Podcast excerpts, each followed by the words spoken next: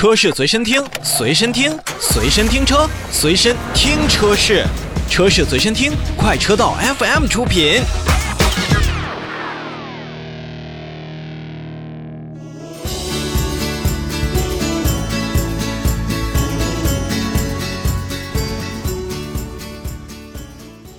我们简单来看一下国内二月份在轿车市场当中的一系列表现啊。二月份呢，轿车市场共计销售了新车六十八点二万台，同比增长是百分之二十七点九。从畅销车型上看呢，合资品牌的轿车依旧是这个细分市场当中的主力军，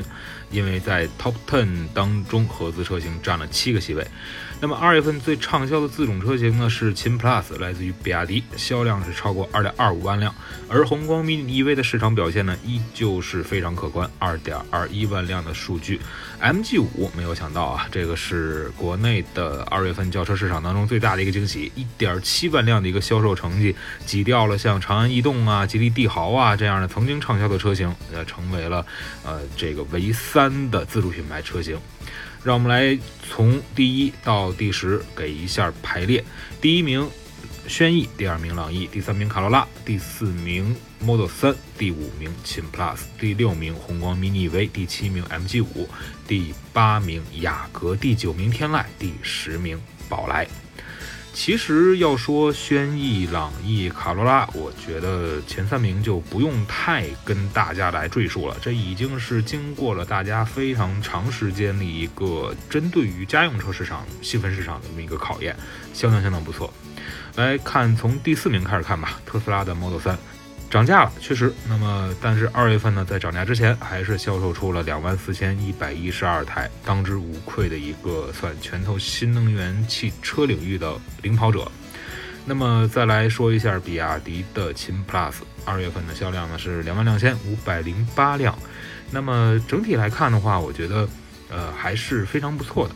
同时呢，比亚迪也是为秦 Plus 投放了一个姐妹车型，叫做驱逐舰零五。那么也算是在 A 级车的这个新能源车市场领域当中呢，采取了一个双车战略啊。不管怎么样呢，比亚迪确实在今年，我认为它的销量有可能会呃一路往上走。如果说保证好自己的供应链条的话，那么它的成绩在年末来看，应当是相当相当不错的。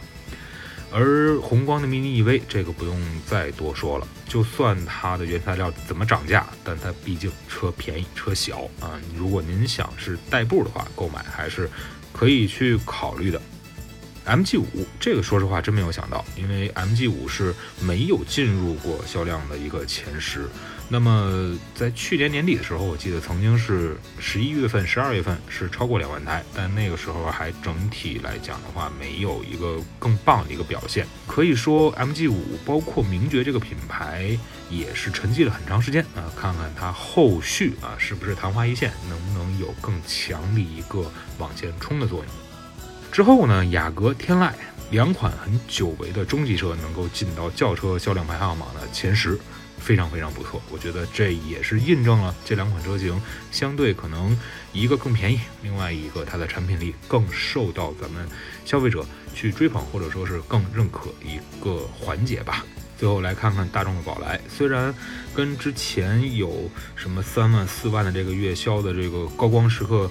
有很大的一个差距啊，但是宝来目前也是进入了前十，也是替代了速腾啊，算是成为了现在目前一汽大众比较倚仗的一个车型。不知道将来速腾回归到一汽大众的这个全新的车型当中呢，它会不会也和宝来一起再重新提振一下一汽大众在市场当中的一个销量？